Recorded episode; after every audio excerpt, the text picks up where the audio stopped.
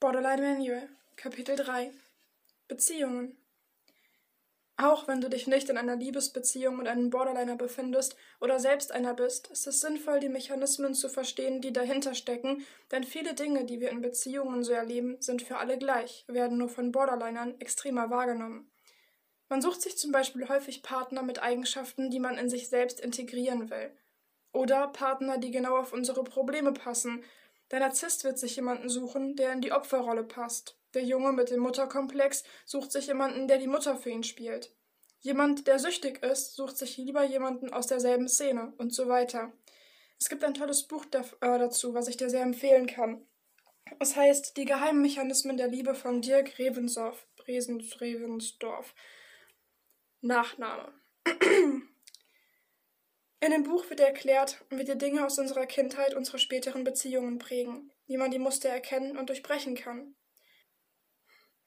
Borderliner passen sich zunächst gut an. Partner verliebt sich. Borderliner hat Angst, wahres Selbst zu offenbaren, weil er sich selbst nicht liebenswert fühlt.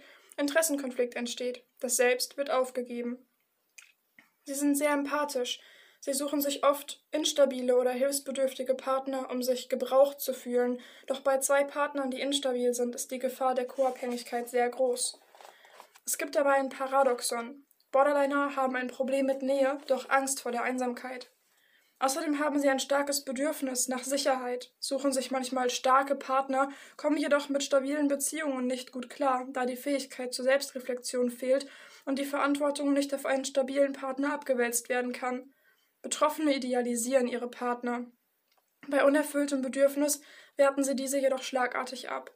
Sie haben eine Tendenz dazu, mit Lehren, Lehrern, Mentoren oder Ärzten oder auch Therapeuten zu schlafen, wegen dem Gefühl der Sicherheit.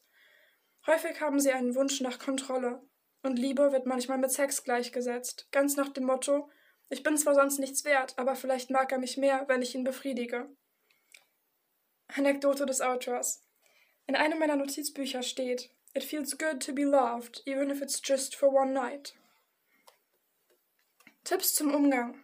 Wenn du selbst instabil bist und psychische Probleme hast, wirst du vermutlich Schwierigkeiten haben, in einer Beziehung mit einem Borderliner deine eigene Stabilität zu wahren. Auch eine stabile Beziehung mit einem Betroffenen kann schwer sein, da sie die Grenzen und Eigenverantwortung nicht besonders mögen, aber brauchen, um die Krankheit zu überwinden. Wenn du dazu mehr wissen willst, kann ich dir das Buch Wenn Lieben wehtut von Manuela Rösel empfehlen. Kommentar des Autors.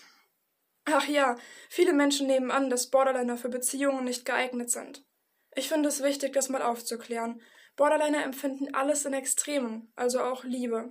Wenn ein Betroffener sich also in dich verliebt, dann ist das eine tiefe Liebe, so stark, dass sie eine Menge verzeihen kann, viel aushält und viel gibt. Aber dafür muss man arbeiten.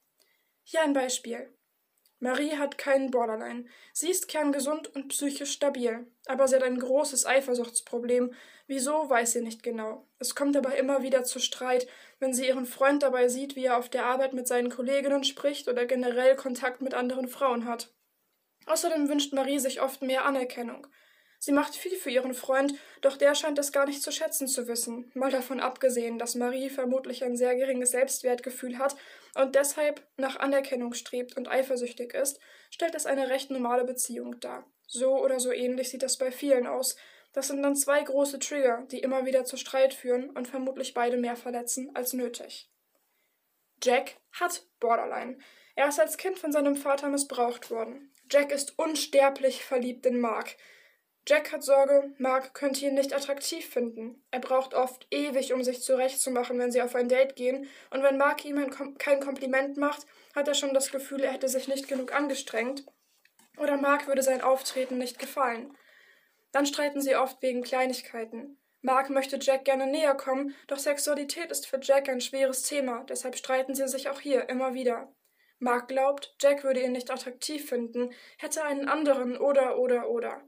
Wenn Mark zu einem Date zu, spä äh, zu spät kommt, streiten sie, weil Jack Angst hat, dass es ihm nicht wichtig genug war. Manchmal streiten sie auch einfach so, weil Jack sich bedroht fühlt oder wissen möchte, ob Mark immer noch an seiner Seite ist.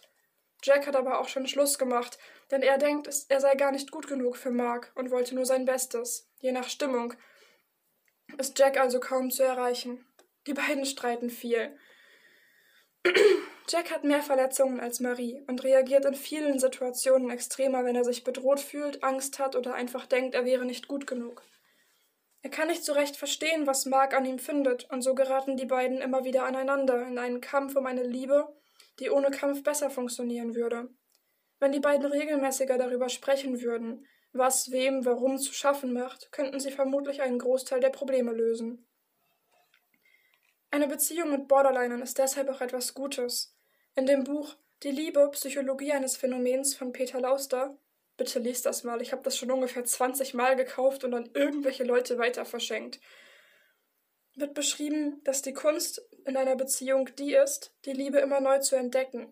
Die Liebe, die du heute für deinen Partner fühlst, wird eine andere sein, wie, du, äh, wie die Liebe, die du mit 60 für ihn empfindest. Und am besten lernt man das, wenn man die Fehler und Macken des anderen lieben lernt oder gemeinsam am Streit, an Streitsituationen wächst. Es sind die Zeiten, wo man auf die Probe gestellt wird, an seine Grenzen kommt, die einen, erst äh, die einen später dann stärker machen. Und das geht natürlich besonders gut in einer Beziehung mit viel Reibungspotenzial. Wenn du dich also in einen Borderliner verliebst, dann musst du umso mehr bereit sein, an dir und euren Beziehungen zu arbeiten, und der Betroffene selbst muss dazu natürlich auch bereit sein. Aber es ist kaum zu glauben, wie viel man in solchen Extremsituationen übereinander und über sich selbst lernen kann und wie es einen immer wieder näher zusammenbringt. Beziehungen spiegeln viel und zeigen uns so immer wieder ganz gut, wo die Themen sind, an denen wir noch arbeiten sollten. In einer normalen Beziehung kann man die zwei Reibungspunkte auch mal ganz gut umgehen. In einer Beziehung mit jemandem, der so viel Schmerz in sich trägt, steckt für beide sehr viel Heilungspotenzial.